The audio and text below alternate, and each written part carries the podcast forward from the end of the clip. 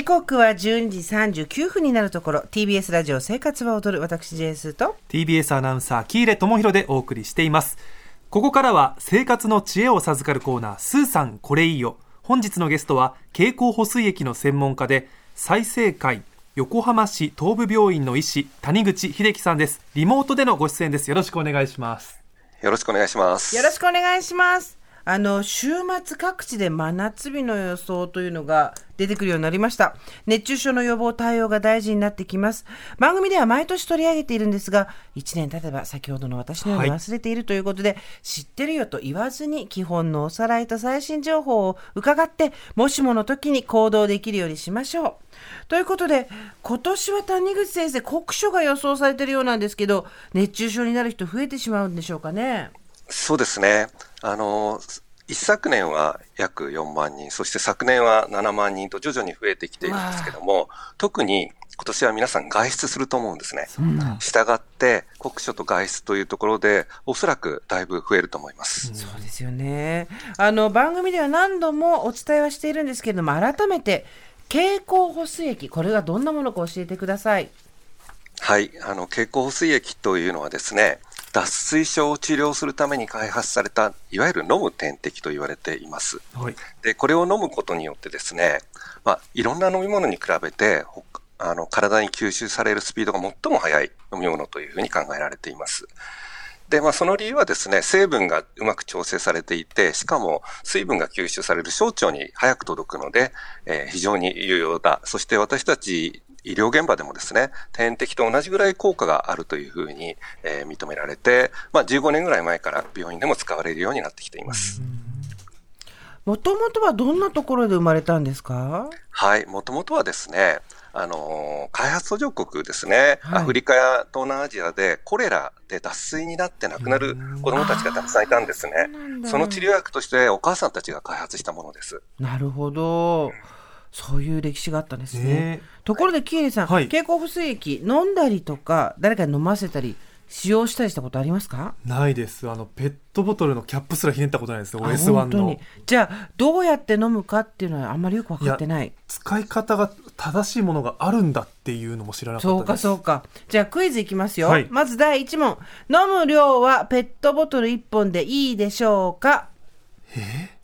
ー、いいです どのくらいのペースで飲めばいいでしょうか？いやもう全然わかんないですね。どこに売っているかご存知ですか？まあ近くのコンビニとか。さあこんな状態でございます、えー、どこにえなざということでそうですね。知っておきたい3つのポイント谷口さんに教えていただきたいと思います。1つ目こちら。1本目はごくごく飲む。2本目はちびちび飲むそうなんですよ。熱中症になったら経口補水液大事というのは浸透してきましたが、飲み方、どのタイミングというのはよく知らないと思います。私も自信を持っていましたが、谷口先生、もう一回ちゃんとプロで教えてください。はい、そうですね。まずは、この暑さにやられた、そしてそれでどっか体調不良が起こった、例えば、頭痛、めまい、集中力の低下、体が動きにくい、あるいは小村帰りですね、うん、こういう暑さにやられた症状が出たら熱中症なので、もうそういう症状が出たら早めに飲み始めるということが大事です。はい、とにかく、あちょっとなんか来たなと思ったら、まず飲む。量と飲み方も教えてください。はい。これはですね、やはり熱中症って脱水症になってるんですね。したがって脱水症を改善することが大事なので、まずは 500ml のペットボトルを自分でできるだけ速いスピードで飲んでください。あの脱水になってると、ごくごく水って飲めるんですかね、そこも心配そうですね、あの500ミリリットルぐらいは体が欲していますから、軽く飲めると思います。もう自分のスピードでいいです。はい。早すぎるぐらいでいいです。はい。で、注意することは、次の 500ml も飲んでほしいんですけども、はい、そこを同じスピードで飲んでいると、体がもう水が満ち足れたと思って、満ち足りたと思ってですね、それで尿として出してしまうので、うん、そこはちびちびと飲んでください。なるほど。大体ちびちび何分ぐらいかければいいですかね？30分ぐらいかけて 500ml 飲んでください。つまり、1リえっと、1リットル飲むってことだ。そうですね。まず500をごくごく。ごくごく次の500を30分かけてちびちび。ちびちびと。でよく言われるのが、予防して先に飲んじゃう人がいるなんていう話もありますけどこれってどうしてあったんでしたっけ？まずは予防はいらないです。予防のために経口補水液を飲むってね、意味がありません。で、予防としてはですね、美味しい栄養価の高い食事を食べて、そして水やお茶で水分補給をするっていうのが予防法になりますね、熱中症の。知らないことだらけ。まだあるんですね。はい。二つ目のポイントはこちらです。スポーツドリンク、ダメじゃないんだけど、ん？ということで、谷口先生、熱中症になった時スポーツドリンクはダメじゃないけど、点々点の点々点はなぜなんでしょう？そうですね。あの、一番いいのは経口補水液なんですけども、はい、まあ、スポーツドリンクと経口補水液の違いって難しいんですね。一般の方に理解していただくのは。はい、で、スポーツドリンクの歴史を振り返ってみると分かりやすくって、ゲータレードっておそらく、まあ、あの古い世代の方は知ってると思うんですけども、はい、アメリカンフットボールの選手のエネルギー補給のために開発されたスポーツドリンクです。で、日本に来ていろいろアレンジされたんですけども、結局糖分が多いので、うん、糖分が多いとですね、これ、胃の中にいつまでもその飲み物がいて、小腸になかなか届かないんですね。で、これスポーツドリンクには非常にメリットがあって、急に糖質を上げないとかってあるんですけども、水分補給としてはちょっと劣るかなというところなんです。つまり、小腸での水分吸収が脱水症を緩和させるのにすごく大きなポイントになるってことなんですね。その通りですね。小腸にいかに早く届かすか、それはカロリーが少ない方がいいんですね。へえ。ちょっと勉強勉強。なんか、そうだったんだね。水よりもスポーツドリンクよりも小腸に一番早く届くのは経口補水液という理解でいいですか？そうですね、その通りですね。はい。では3つ目参りますか。ポイント3つ目はこちらです。キレ君、はい、よく聞いて。はい。経口補水液はコンビニに売っていないえ？これ間違えるんですよね、先生。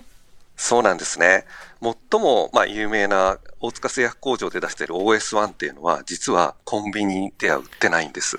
ドラッグストアや薬局、そして病院で購入できるんですね。で、ここの境目はですね、その OS1 にもついてるんですけども、個別評価型描写用食品、難しいちょっと漢字が並んでますけども、消費者庁がこういう認定をした飲み物につける、えー、ものなんです。で、このマークは何の意味かっていうと、まあ、あの、臨床的な水分補給効果に優れていますよと消費者庁が認めたマークなんですね。うん。うん、あの、経口補水液って他にも表示されてるのがあったりもしますよね。はい。乱立してるんですね、今ね。で、消費者庁がやっぱりこれはいけないというふうな、あの、ことをお達しとして出しまして、この描写用食品という名前をついたものを経口補水液というふうにしようという考え方になってきたわけです。なので、今後はですね、無許可で経口水液と表示することができなくなりますので、消費者の皆さんには優しくなると思います。うんつまり、えー、消費者庁が認めたものしか経口補水液と書けない時代が来るわけですね、もうすぐ。その通りですね。今はちょっと乱立しちゃって、本当に消費者の皆さん混乱してると思います。で、まあまあ、あの、OS1 といえば、みんなみんな見たこともある人も多いんですけど、ちょっと飲んでみたら美味しくないっていうので、そこもね、なんかありますよね。昔はそうだったんですけども、はい、今、大塚製薬工場のその技術力で、OS1 って実は美味しくなってしまったんですね。美味しくなってしまったんです はい。なっちゃったか。あの、うん、そうなんです。まずじゃあ、普通の OS1 を私たち飲んでみます。いただきます。これは300ミリリットル。ですね。改改善されたんですね。昔より全然飲め飲めるわ。その通りです。いわゆる大塚製薬さんのに近い。ポカリです。いいのか。に近い。あ、薄めポカリって感じですよね。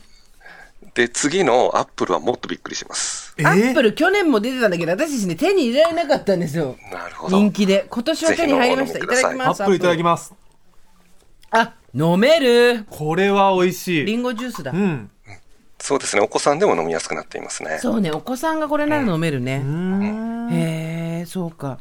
えっ、ー、と、周りで熱中症の人がいたときに、まあ、私たちができることって何かあるんですかね？はい。まず軽い熱中症だったらば、あの現場でやってほしいことっていうのは、あのできたら経口水液を飲ますことと、はい、体をまあ涼しくする、冷やしたり、あの着衣を脱がしたりということをするんですけども、大事なのは、まあ、病院に行く基準をしっかりと見極めるということですね。はい。これ、病院に行ったり、救急車呼んだりっていう基準はどの辺？は気になるそうですね。あの、難しい言葉で言うと、中等度以上の熱中症は病院って言うんですけども、中等度以上ってどこが基準かっていうと、意識がしっかりしなくなった。えー、そして、えー、もう本当にですね、飲めなくなった。こうなると中等度以上になるんですね。うん、そうすると病院行って治療が必要になります。で、わかりやすく、あの、具体例を示しますと、まあ、大人に新品のペットボトルを渡して、それで自分で蓋を開けて、ごっくんと飲めたらば、まあ、そんなにあの心配しなくていい,、はいはいはい。それができなくなったらば中等度以上なので、もう救急車か病院、えー、即行ってください。なるほど。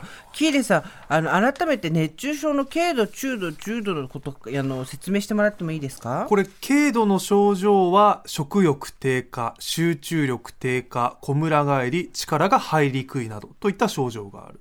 で、中等度になると、体温上昇、頭痛、下痢、嘔吐などがあるということですね。下痢、嘔吐、これはちょっとびっくりしちゃうね。うん、これは経口補水液を飲みながら病院に行く準備。それ以上できなかったらもう救急車を呼んだりした方がいいってことですね。その通りですね。経口補水液が飲めなかったらもう救急車でいいと思います。なるほど。あ、すごくわかりやすい。はい。はい経口補水液だってなったらコンビニ飛び込むところだったんでそうだよかったよねドラッグストアに飛び込んでくださいね お願いします何か谷口さんからお知らせなどあればお願いしますそうですねこういう水分補給のことを私ちょっと本にしました命を守る水分補給、熱中症脱水症はこうして防ぐというタイトルで、6月27日に表現者から発売されます。店頭にも並ぶと思います。で、今日話した熱中症対策、あるいは、まあ、太らない老化しにくい、そんなような水分補給のあのやり方なんかも私のあの医学的根拠に基づいたお話で書いていますので、まあ、もしものために、そして今後のためにぜひお読みいただければと思います。ありがとうございました。というわけで、経口補水液の専門家、医師の谷口先生でした。ありがとうございました。ありがとうございました。ありがとうございました。失礼します。